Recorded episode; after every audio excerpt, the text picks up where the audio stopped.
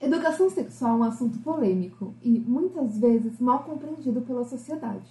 Mitos e informações falsas frequentemente espalham que é uma forma de incentivar a sexualidade infantil, enquanto outros temem a famigerada influência na orientação sexual e identidade de gênero. Segundo a ONU, orientação sexual é um direito humano relacionado à saúde e bem-estar.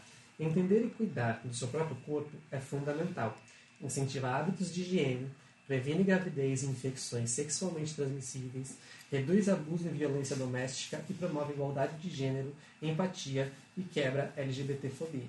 Em um país onde a vida sexual começa entre os 13 e 17 anos de idade, 480 milhões de crianças nascidas têm mães entre 15 e 18 anos. Aprender sobre prevenção, puberdade, menstruação, casamento infantil e violência sexual é fundamental. E é na escola onde muitas crianças e adolescentes encontram o seu refúgio para tirar suas dúvidas e até denunciar.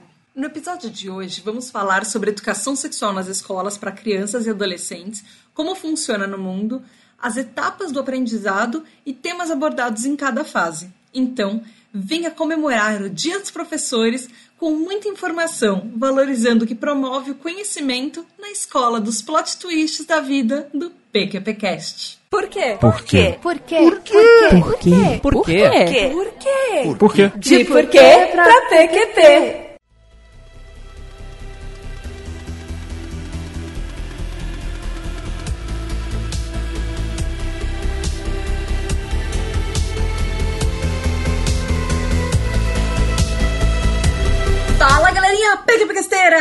Começando mais um De Porquê pra PQP, o podcast de ativismo e sociedade que explica os plot twists da vida real. Eu sou a Tata Finoto.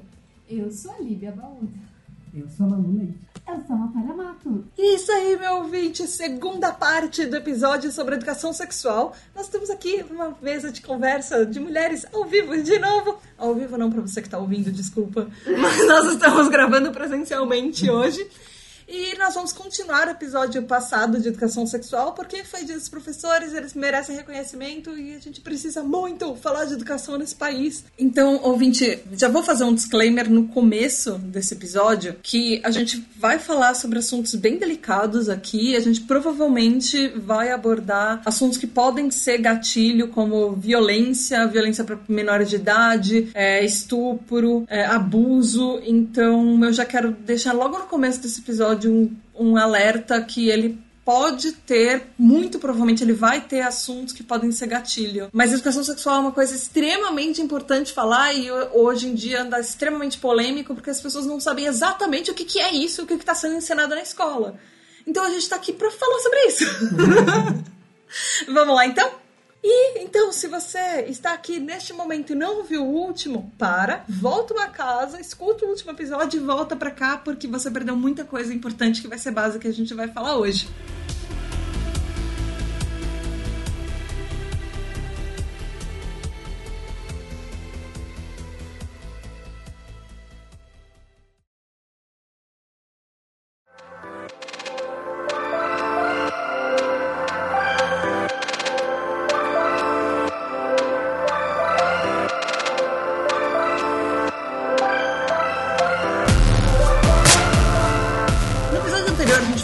Pouco das maneiras gerais sobre como é que funciona um pouco a educação sexual, das fases da vida e tudo. E a gente parou na parte falando um pouco sobre como é que funciona no mundo. Hoje a gente vai começar falando no Brasil.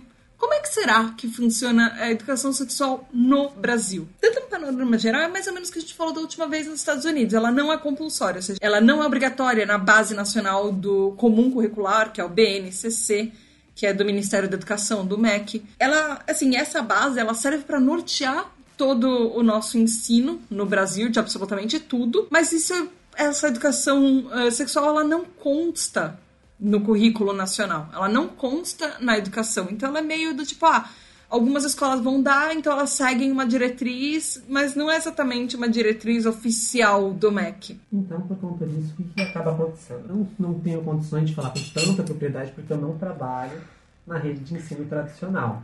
Mas, mas até onde eu sei, por conta dessas questões que a Tata acabou de introduzir pra gente, ah, fica muito arbitrário de cada escola decidir como que vai trabalhar isso e se vai trabalhar isso, né? E muito até por conta de todas as questões que a gente falou no episódio anterior, de tabu, de conservadorismo e por aí vai, é bem comum essas escolas escolherem o caminho seguro, entre aspas, para não se indispor com essas famílias, que também são muito conservadoras, é, frequentemente, de não falar sobre essas questões.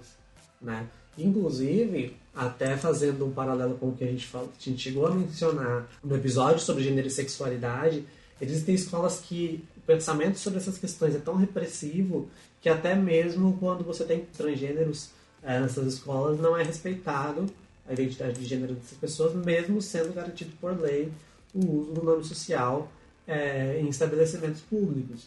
Então, a gente ainda esbarra num fator cultural e religioso que faz com que as escolas também sejam atingidas por isso e não, não venham a aderir a esses conteúdos com medo de gerar qualquer tipo de mal-estar que seja, inclusive considerando que nós temos em sala de aula uma composição heterogênea de alunos, né? Então, você vai ter desde o aluno mais vejo uma família mais liberal, mais mente aberta, mais progressista, até aquele aluno de uma família mais conservadora que pode, de fato, se sentir ofendido com essas informações que nada mais são do que informações, né? Ninguém está introduzindo nada que não seja um conteúdo que vai agregar uh, eh, para essas crianças, para esses jovens, e que não vai contra nenhuma doutrina religiosa propriamente dita, mas ainda assim existe um pensamento muito fechado sobre essas questões que pode gerar algum mal-estar. Eu me considero muito privilegiada, não só por estar em uma instituição que me permite falar abertamente da forma que eu acredito que é o correto com os meus alunos sobre essas questões, como também por nunca ter tido nenhum pai batendo na minha porta reclamando que eu Boa. falei disso com os seus filhos, né? E olha que eu já tive alunos que vinham de famílias religiosas, que tinham é, esse perfil, e eu fiquei até preocupada quando, quando eu conduzia as aulas de como que esses alunos iriam receber isso, e muito pelo contrário, foi muito bem recebido por esses jovens, uh, e não gerou nenhum tipo de mal-estar. Então eu também tenho esse privilégio, essa sorte de nunca ter tido nenhum mal-estar por causa desses conteúdos, mas a gente sabe que, que acontece. Ainda mais com a gente tendo cada vez mais a falácia da ideologia de gênero sendo disseminada por aí. E assim como também já, eu já disse em outros momentos, a ideologia de gênero não existe, tá, gente? É sempre bom lembrar isso, ok? Se a gente fosse pensar uma ideologia de gênero, seria meninos vestem azul e meninas vestem rosa. Exato. Isso, tá mais pro... Isso de fato é uma ideologia de gênero que traça comportamentos e padrões é, de como ser específicos para homens e mulheres, né? Uh, mas não existe. Você, como a Ana falou quando ela foi mandar para PQP no episódio passado, ninguém ensina alguém a ser LGBT. É, você só mune essa pessoa de informações para que ela se compreenda e se descubra, né? Lembrando que a alternativa envolve depressão e suicídio. Exatamente. Então, você não dar este acesso à informação não traz nenhum resultado positivo. Né? Você só vai criar pessoas que não se compreendem, que não se sentem parte de uma realidade. E isso vai acarretar numa série de problemas psicológicos que podem levar a essas consequências que a Ana falou. Então a desinformação não é o caminho para nada, né? Então se você que está nos ouvindo aqui tem essa visão mais conservadora e acha que não mostrar certos tipos de conteúdo para o seu filho vai evitar que ele seja um LGBT, primeiro que você é uma pessoa bem babaca, né? Porque se é LGBT é, não é problema nenhum. Não é doença, não, não é nada de pejorativo. E segundo, que você não vai evitar nada. Você só vai gerar mais conflitos na cabeça desse indivíduo em vez de ajudá-los. E eu penso que qualquer pessoa que tenha um filho uh, não vai querer ver o seu filho numa condição desagradável dessa de estar passando por problemas e achar que é doente, quando na verdade é só preconceito de uma sociedade.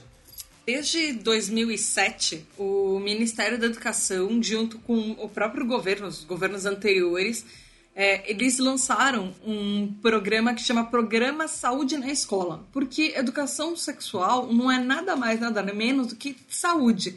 Tanto saúde, uma forma de saúde mental, porque você aprende a se entender, quanto saúde física, você aprende a cuidar do seu corpo. E aprende a entender seu próprio corpo. Então, é, esse programa ele dava instruções relacionadas não só à sexualidade quanto uso de drogas também, prevenção de drogas ou o que que acontecia no, com, com o uso de drogas, enfim.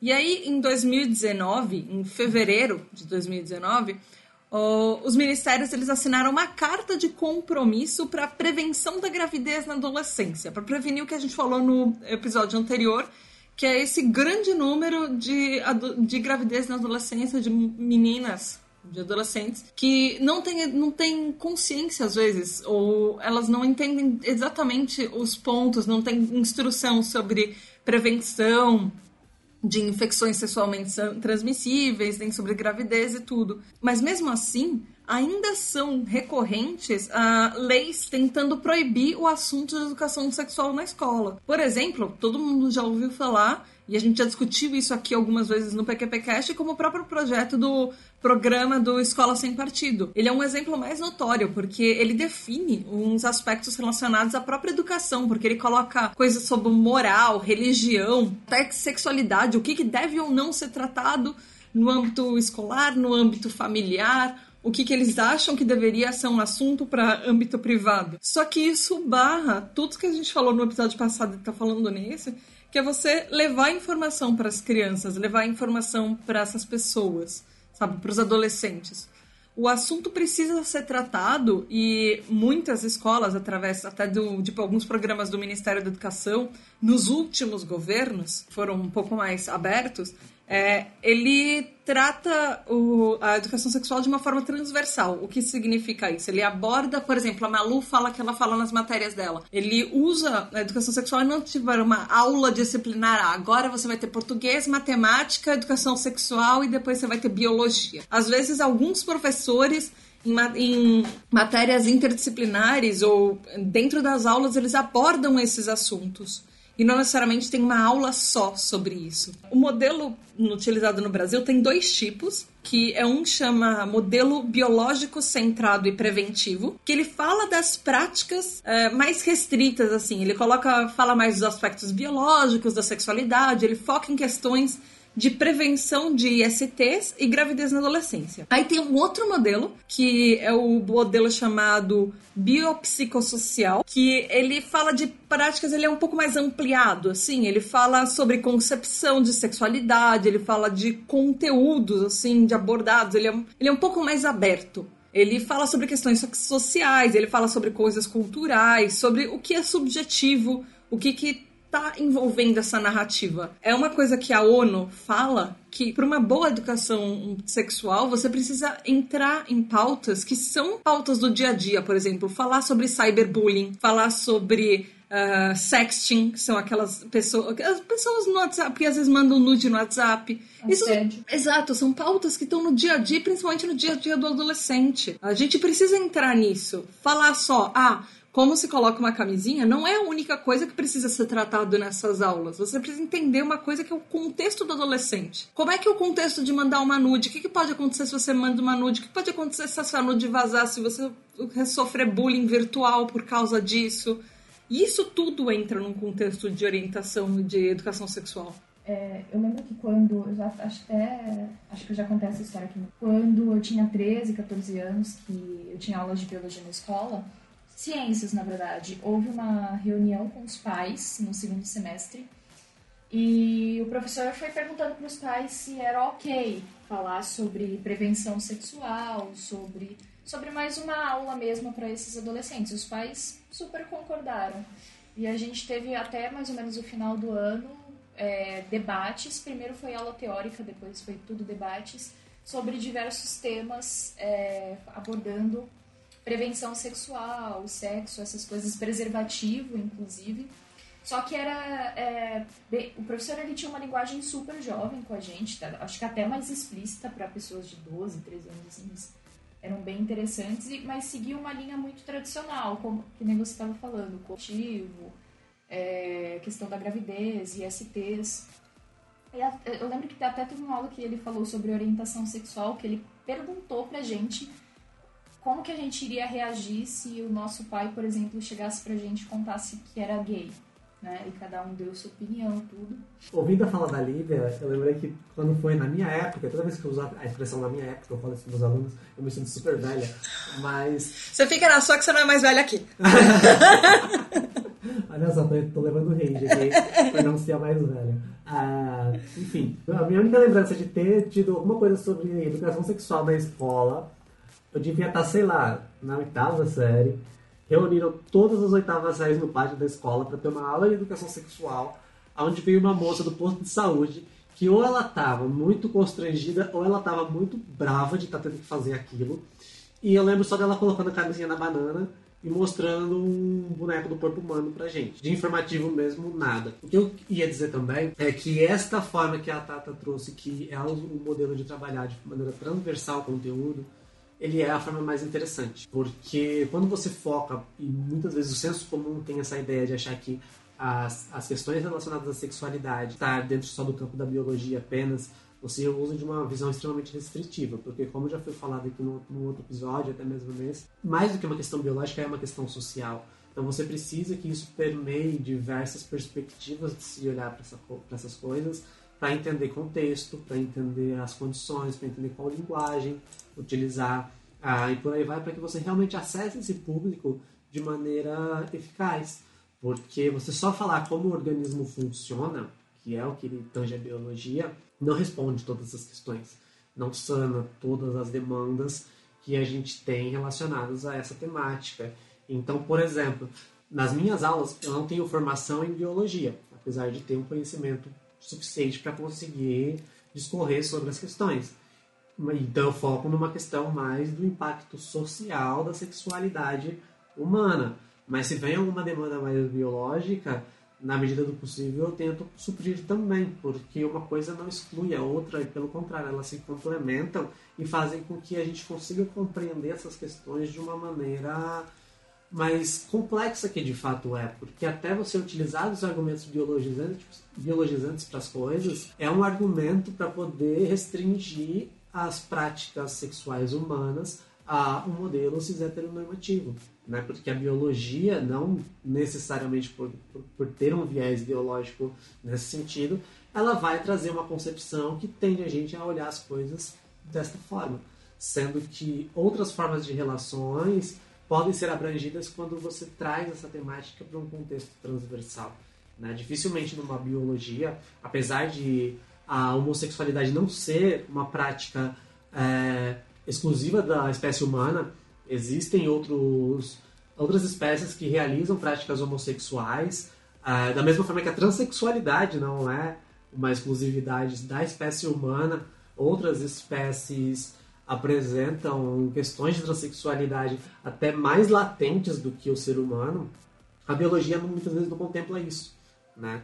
Você precisa de outros caminhos para poder entender essas questões e entender que está tudo bem, que não é porque o seu corpo não está sendo utilizado pra, para o que biologicamente ele foi gerado, entre aspas, é, que ele está errado, que ele é patologizado, que existe um problema, né?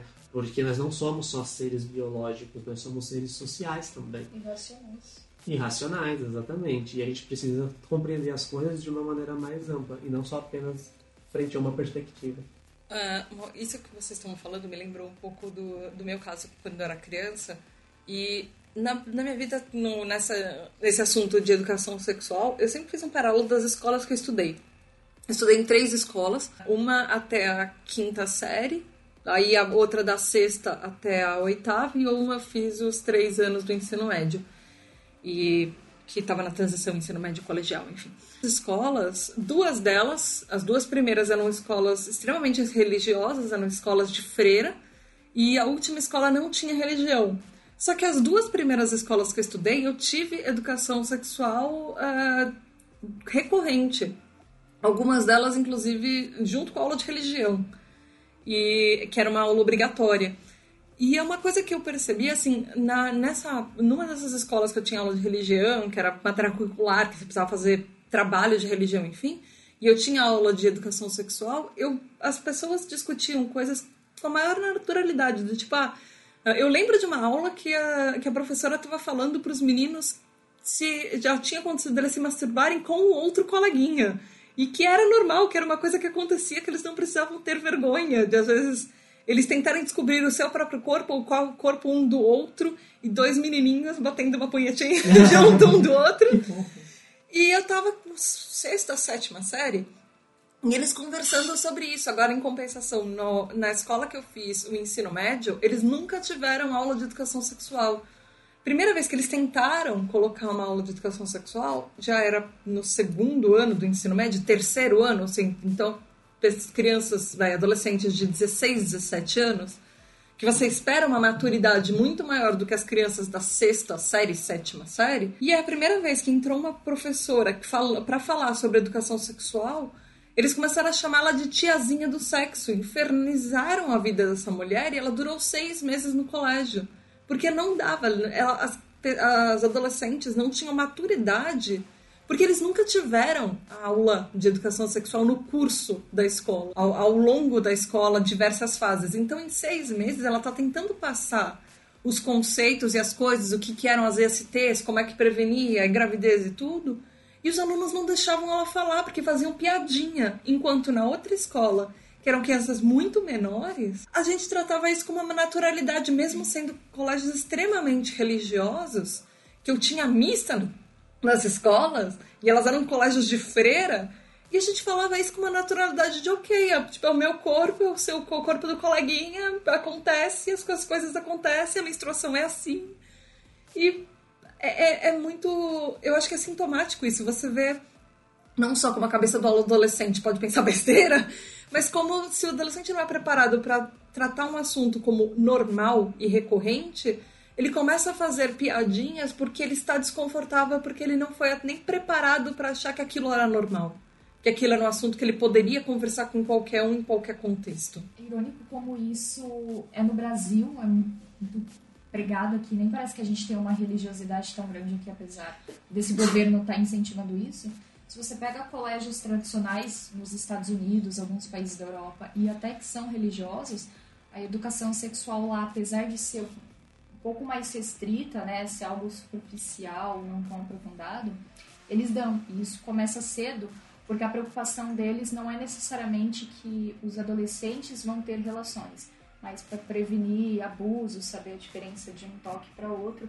E até aqui em São Paulo, que tem colégios tradicionalmente islâmicos, e que eu tenho amigas que já estudaram, estudam nesses colégios, eles tratam a, a educação sexual nas escolas e incentivam os pais a falar sobre isso dentro de casa, inclusive, inclusive com as meninas, né? Você vê como, como isso é muito diferente, a particularidade não está dentro de valores, dentro de religião necessariamente isso é algo pregado, né? Isso é algo, às vezes, individual. Às vezes o pai tem, não é religioso, mas tem vergonha, não sabe como sanar. Exato. Por isso que isso também não difere de, de religião. De... Até porque tem aquele preconceito que o que você falou ah, de colégios islâmicos, que as pessoas acham que a colégio islâmico vai ser muito mais conservador. Muito pelo uhum. Muito pelo contrário, assim, eles, eles não têm na cabeça de que você ensinando isso o adolescente ou a criança vai ter relações, mas é pra, eles estão mais focados em prevenir abusos, assim. Claro que sempre vai ter um outro que vai discordar, falar, não, não pode ensinar isso na escola. Mas é, uma grande maioria apoia isso e acha que isso tem que ser debatido em escola e não tem que se falar. Tanto é que quando, na minha época de escola, então eu sou muito velha, mas quando eu tinha lá os meus 12, 13 anos, que isso foi ensinado no meu colégio, o meu colégio era laico, os pais, antes de nós alunos começarmos a ter aula sobre isso, houve uma reunião com os pais para que se pudesse ser debatido, o professor mostrou cada tópico que seria abordado. Os pais super concordaram, eu diria que uma grande maioria. Ouvindo as falas de vocês, principalmente falar da Tati quando ela fala sobre os adolescentes não estarem preparados e tal, eu fiquei aqui pensando, eu não sei se eu estou dando aula para adolescentes muito maduros ou se o preparo que eu faço com eles antes é tão bacana que as aulas fluem super bem. Eu não me sinto em nenhum momento desvalidado, muito pelo contrário. Eu percebo uma sede muito grande desses jovens de entender essas questões, né? E por isso que eu procuro trazer um ambiente minimamente confortável para que eles falem, sobre isso. Tanto que eu não chego falando disso na primeira aula. Eu vou falando de outras coisas, eu vou comendo pelas beiradas, eu vou trazendo aqui um clima de descontração para que ele se sinta parte daquilo, porque também tem muito isso, né? Eu vejo que toda vez que se toca nesse tema, cria-se cria um clima de tensão para muitas pessoas, né? Principalmente para pessoas mais, é, mais antigas ou mais conservadoras, enfim. E o assunto fica travado. E segundo, que também é geralmente muito abrupto. É, vai, se chega do nada com uma questão e joga no colo desse jovem, desse adolescente, no momento que às vezes ele nem está preparado para lidar com aquela questão, que ele não quer conversar com aquela pessoa sobre essa questão, justamente pela forma como foi introduzida ou que foi construída a relação. Ah, então a experiência que eu tenho hoje me deixa bastante otimista no sentido de perceber que a galera está interessada em saber sobre essas coisas. E às vezes eu fico até pensando comigo assim, é, que nem eu falei é, antes que eu nunca tive nenhuma reclamação de nenhum pai, de nenhum responsável nas minhas aulas, é, mas eu fico pensando às vezes assim, como que deve ser para esse filho chegar em casa e falar assim para a família, hoje eu tive uma aula de sexualidade com uma professora trans lésbica e foi super legal, sabe? Ah, eu acho que são muitas quebras de paradigmas de uma vez só e que bom que a gente tem uma juventude que está é, aberta para isso, pelo menos o recorte que eu trabalho e só para contextualizar, são jovens periféricos que vêm de uma condição vulnerabilizada e que tem sim a influência de um conservadorismo que muitas vezes impõe uma série de tabus, né? Tanto é que esse é o meu maior esforço, é tentar romper com esses tabus para que a gente consiga falar sobre as coisas, né? E não simplesmente ficar... E falar que eu falo é dialogar. É, e não ficar simplesmente dando palestra sobre uma coisa sem as, muitas vezes nem atender a demanda específica daquele público e do que ele anseia, né? Tanto é que acredito muitas vezes que justamente por trazer uma linguagem mais direta e mais próxima do cotidiano deles, há até um choque por parte dos alunos, porque eu acho que eles já estão preparados, justamente por conta de todo esse histórico que a gente está falando aqui, para encarar uma coisa mais careta. E quando chega uma professora doida lá, falando a língua deles, é, com um linguajar bastante simples e que de uma maneira bastante objetiva, eu sinto que é um choque. Nos primeiros minutos fica aquele negócio meio assim, eita, o que está acontecendo aqui? Né? Mas aí conforme eles vão entrando na onda, a coisa foi super bem. Uma das experiências mais legais que eu tive foi recentemente, que aconteceu por, por uma coincidência. É uma turma que eu tenho que já é predominantemente formada por meninas nenhum dos meninos foi, e era justamente o dia da aula de sexualidade. Então você tinha uma sala cheia de mulher falando sobre sexualidade de maneira completamente aberta. E foi assim, maravilhoso, sabe? E muito me alegra ver esses jovens se sentindo à vontade para falar sobre essas questões e para entender e para se conscientizar. Porque, queira ou não, quando a gente fala de adolescência, é época que os hormônios estão à flor da pele. E esses jovens estão mesmo atrás de fazer sexo. E se você não conversa sobre eles, eles vão fazer de maneira completamente torta e inadequada, né? Mas vão fazer.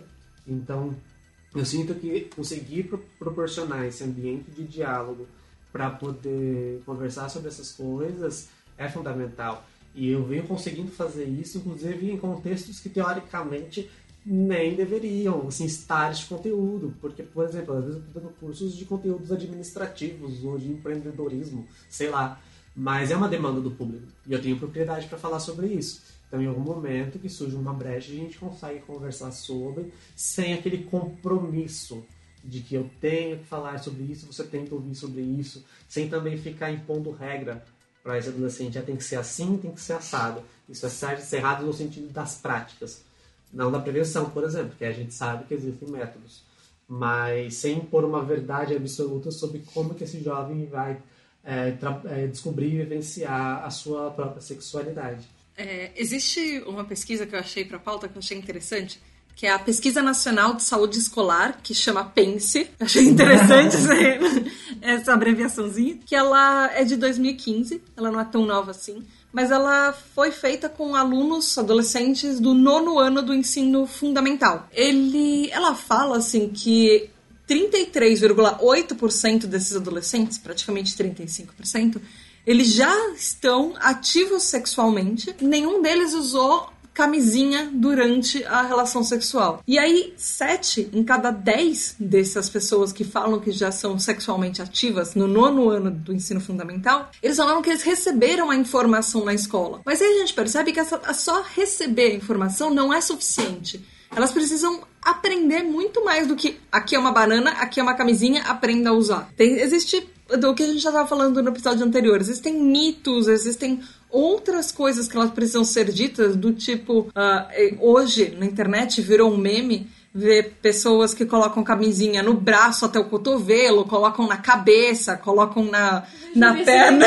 pra dizer que cabe, né? pra, pra dizer, exatamente, para dizer que cabe. Porque existe ainda aquele mito de, ai, aquele negócio de masculinidade frágil, meu pau é muito grande, então não vai caber a camisinha e vai apertar. Não, ela cabe na sua cabeça, literalmente na sua cabeça. É, tá reclamando de não querer usar camisinha por determinados motivos, mas aí depois não pensa nas consequências. E se acontece, não assume, né?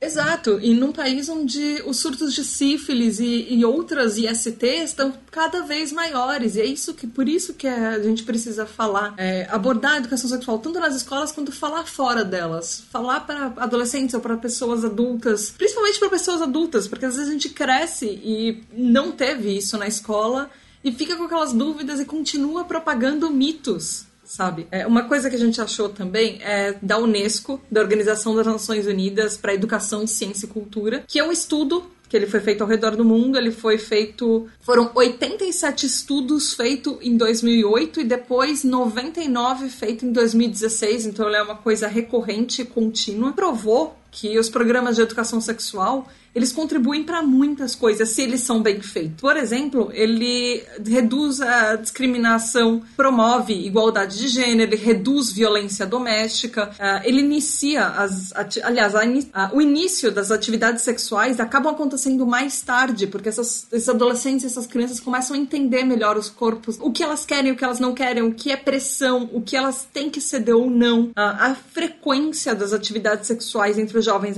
diminui também, assim como as relações arriscadas, principalmente as relações arriscadas. Eles começam a usar mais preservativos, muito mais, aumenta muito mais isso, assim como o uso de contraceptivo. Quanto mais conhecimento você tem, a Unesco comprova que, obviamente, diminui gravidez, diminui IST, diminui é, HIV e principalmente prevenção de baixo custo. Uh, e existe, obviamente, uma melhora da saúde a longo prazo tanto de higiene pessoal, do tipo, é, pessoas não chegam à, presidência sem saber lavar o próprio genital, sabe? Inclusive, até aproveitando que eu não poderia deixar de citar o episódio que aconteceu recentemente na data da gravação desse, desse episódio, que foi do governador do estado de São Paulo pedindo para recolher cartilhas por é, com a justificativa de ideologia de, de gênero. É, eu fui olhar o conteúdo daquelas cartilhas, que alguns prints que eu encontrei na internet, e era simplesmente maravilhoso, sabe? Você ter esses conteúdos sendo passado para crianças do sétimo e oitavo ano, se eu não me engano, que eram para quem essas cartilhas eram direcionadas, porque tá, era um conteúdo super bem produzido e conseguiam ilustrar uma série de questões de uma maneira bem direta, bem precisa. Era crucial e eu fiquei pensando que bom que alguém pensou nesse conteúdo e pensou em colocar esse conteúdo para este público. E aí você tem essa onda de retrocesso, fazendo com que esse indivíduo consiga recolher com uma justificativa esdrúxula. É, por sorte, a gente teve a reversão disso e foi obrigado a devolver. Vamos fazer um adendo é, lá meio escroto e tal. Ainda assim, é importante nós estarmos tendo esse avanço e eu bato bastante, batendo bastante nessa tecla justamente por isso por a informação é o caminho mesmo, não tem como, sabe? A gente vem de uma sequência de gerações e a nossa geração, a minha geração, foi uma geração que também teve pouco acesso a esses conteúdos e são pessoas completamente, muitas vezes, perdidas nessas questões. E justamente por não ter tido esse tipo de informação. Então, se a gente está tendo esse debate agora, é fundamental que a gente se posicione favorável a tudo isso, para que as próximas gerações, e a médio e longo prazo, a gente tenha uma sociedade mais informada, menos preconceituosa, mais igualitária nas questões de gênero. Então a gente só tem ganhos com, com esses conteúdos sendo falados de maneira ampla nas escolas, porque as pessoas não vão deixar de ser o que são ou de fazer o que fazem uh, se elas não tiverem acesso a essas informações. A diferença é que se elas tiverem, elas vão ser quem são, com maior plenitude e maior qualidade de vida e fazer o que tiverem de fazer com maior consciência e com mais, de forma mais saudável e até mais prazerosa muitas vezes. Uhum. E isso, é, por que, que a gente está. Outro motivo, por que, que a gente está falando de educação sexual? O Ministério da Saúde lançou em junho de 2018, ele foi o último é, boletim epidemiológico, que é uma pesquisa que eles fizeram entre 2011 e 2017. Nessa pesquisa, ele constatou que o Brasil teve um aumento de 83% nas notificações gerais de violência sexual contra crianças e adolescentes. Por que, que a gente está falando, ai, por que, que você tá... é, violência sexual contra crianças e adolescentes é, num episódio sobre educação sexual? Que a maioria dos casos acontece em casa. Você tem uma noção, ouvinte? 184.524 casos em seis anos. Disso, 31% foram contra crianças e 45% contra adolescentes. Isso é um dado do Ministério da Saúde. Sim, vale lembrar também que o Ministério da Saúde não considera apenas o estupro é, um tipo de violência sexual, mas também é, o compartilhamento de conteúdos pornográficos, especialmente conteúdos pornográficos infantil, o assédio e a exploração sexual. É, o, Ministério, o Ministério da Saúde também afirma que a maioria dessas ocorrências elas são denunciadas por parte de adolescentes, negros ou mulheres, muitas vezes, e ainda assim, grande parte dessa, desses boletins registrados diz que o agressor é, diz que o agressor é, convive com a vítima. O agressor está dentro da própria casa. Normalmente é pai, padrasto, tio até avô. E isso a gente volta no que a gente está falando desde o episódio passado, no começo desse episódio. Como a gente pode falar que a família quem vai ensinar a educação sexual para a escola? Como é que a gente pode falar que a família que vai ensinar a educação sexual para a criança, sendo que boa parte dos casos quem perpetua um estupro ou abuso dessa própria criança é um familiar próximo. Existem dados falando quem perpetua isso. O perfil do agressor, é 81%. 81,6% em crianças é um, é, mas, é um homem, perfil masculino. Em adolescentes, esse número chega a 92,4% de, de agressores uh, que são homens. E a faixa etária das, dos maiores casos, eles chegam 51,2% em crianças entre 1 e 5 anos de idade e 67,8% em adolescentes entre 10 e 14. Então são pessoas muito jovens, são vítimas muito jovens. As, as etnias que são as mais é, que são as mais vulneráveis é, a maioria das pessoas que são mais vulneráveis são pessoas negras. Em segundo lugar, são pessoas brancas. Mas a boa, quase 50%, tanto em crianças e em adolescentes, são a vulnerabilidade é muito maior em crianças e adolescentes negros. E isso é uma coisa para a gente perceber, porque a maioria desses casos está dentro de casa. A maioria, 69,2% dos casos acontecem dentro da residência de crianças e 58,2% de residências onde o adolescente mora lá. Isso não está fora. Isso não é uma criança que foi caminhar na rua e de repente encontrou um coleguinha, uma pessoa que nunca viu. Isso está dentro da própria casa. E isso é muito assustador. Climão. Eu tô me sentindo já o cachorro correndo atrás do próprio rabo falando. Falando mais ou menos as mesmas coisas. Eu tô aqui ah. organizando a fala. Eu posso falar dos casos. Ah, tá. Lembrando que essa violência, até segundo os dados, ela acontece mais de uma vez. Porque normalmente, vamos por ser um padrasto, e ele, ele começa com assédio, começa tocando é, numa parte determinada da criança e vê que ela não está se defendendo, que ela está assustada. Ele vai lá, para, interrompe, mas continua depois de uma semana, um mês. documentários ainda em que as vítimas que cresceram tomaram coragem para falar sobre isso, sobre esse abuso que eles sofreram, que que eles sofreram na infância. É, desculpa, gente, o brigadeiro aqui com as caras. que eles sofreram na infância foi dessa forma. Começava com, com um toque nada nada amigável, né? Depois parava porque ele queria ver se o rapaz ou a menina iria denunciar, iria contar, mas a criança, logicamente, né, gente, fica com tanto medo que ela ou muitas vezes não percebe, acha que é uma coisa ok, né? Porque é meu pai, não tá fazendo nada demais na cabeça dela, vai lá e continua depois de um tempo. E como essa criança ela tá em defesa, não tem, não tem ninguém para quem contar, o agressor vai lá e continua e perpetua isso durante anos. E isso normalmente começa até antes da puberdade, até mórbido, mas também vale ressaltar que nem todas as vezes essa, esses abusos eles acontecem de forma hostil, principalmente com crianças mais novas. É muito comum o agressor ele utilizar de um discurso manipulador, que é só um carinho, que é o nosso segredinho, ou qualquer coisa nesse sentido, para poder convencer essa criança que ela não deve contar, mas que ao mesmo tempo que é algo bom para ela, a criança, né? Então é um contexto bastante problemático, porque como a Lilia trouxe, é muito importante, muitas vezes essas, essas vítimas elas estão passando por isso por um bom tempo até elas começarem a perceber que aquilo não é legal para elas. Né? Porque foi feito todo um jogo de manipulação por parte desse abusador que faz com que essa criança, enquanto ela ainda tem uma certa ingenuidade para não é, analisar criticamente a situação, ela ache que está tudo bem, né? E que aquilo ali é algo gostoso em alguma proporção. Olha como que é, é doentio esse contexto.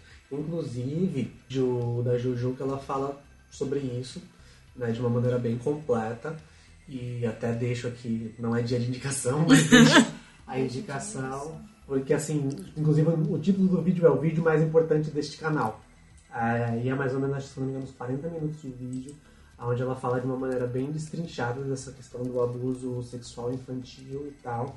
Eu acho que vale muito a pena conferir e ver, porque é sério, gente, pode estar acontecendo do nosso lado e às vezes a gente não sabe. Então a gente precisa romper esse silêncio e falar sobre isso.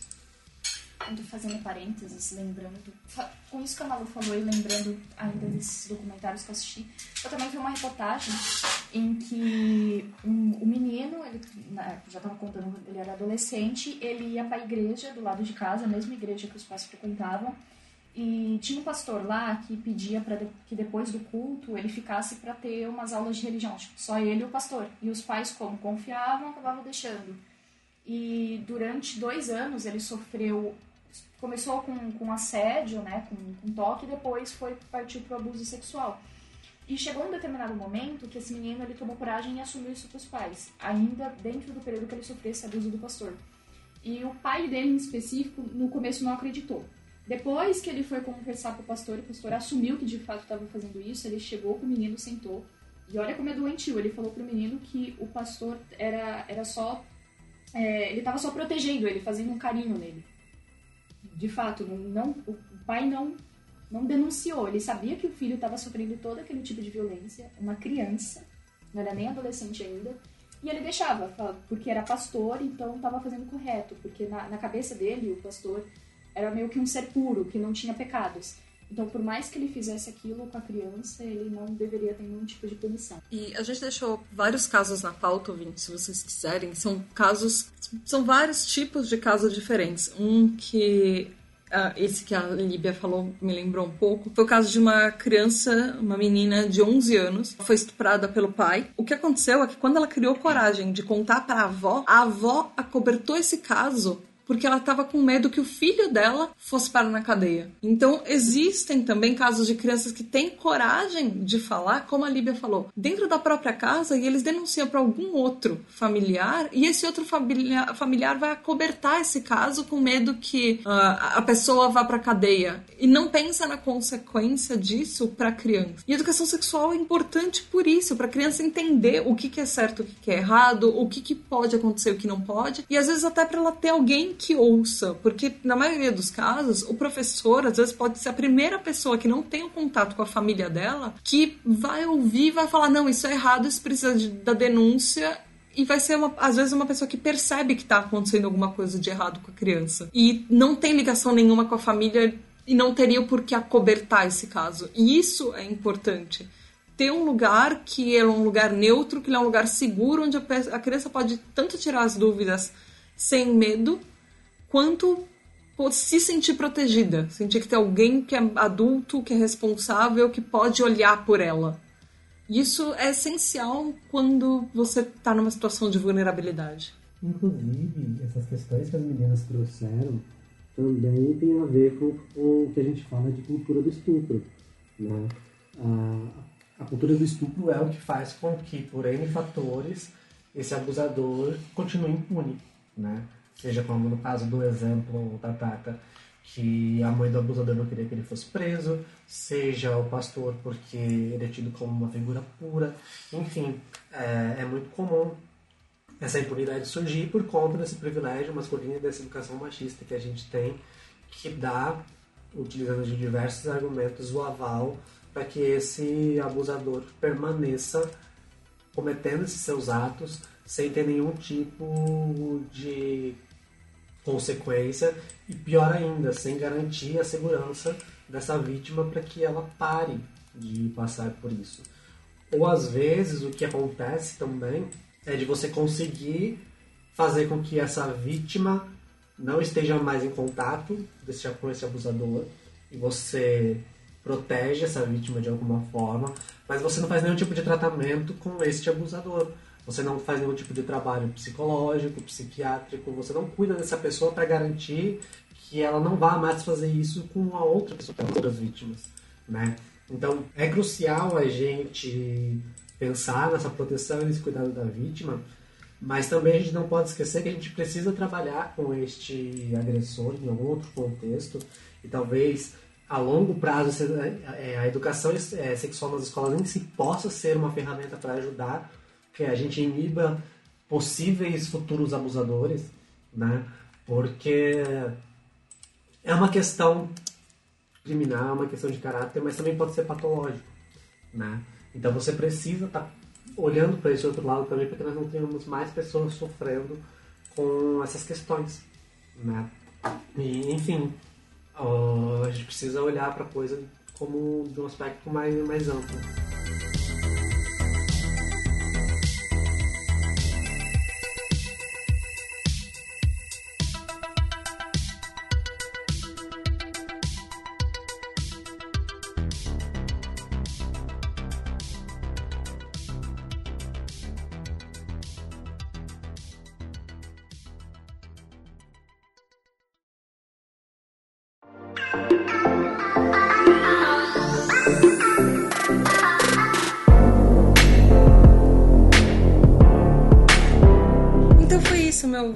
Você vai dar liberdade para uma criança entender o próprio corpo, entender a sociedade onde ela está inserida, se cuidar e se prevenir, deixa a gente saber. Como é que faz, Malu? Você pode mandar um e-mail para pqp.pqpcast.com.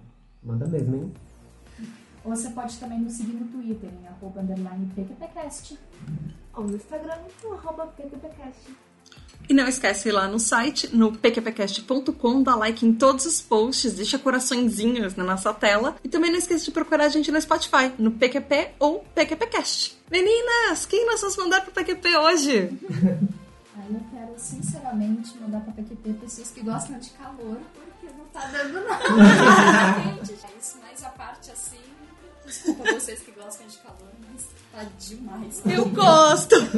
Prefiro, mas por outro lado, mandar também para PQP essas pessoas que, que são hipócritas, né, que acham que educação sexual nas escolas vai fazer as crianças virarem gays, virarem sair tendo relação com todo mundo que ela vê na frente. E, as, e essas pessoas que infelizmente acobertam esses doentes, né, que veem essas coisas acontecendo dentro de casa ou na rua e não falam nada. Eu quero mandar pra PQP quem manda pra PQP quem gosta de calor.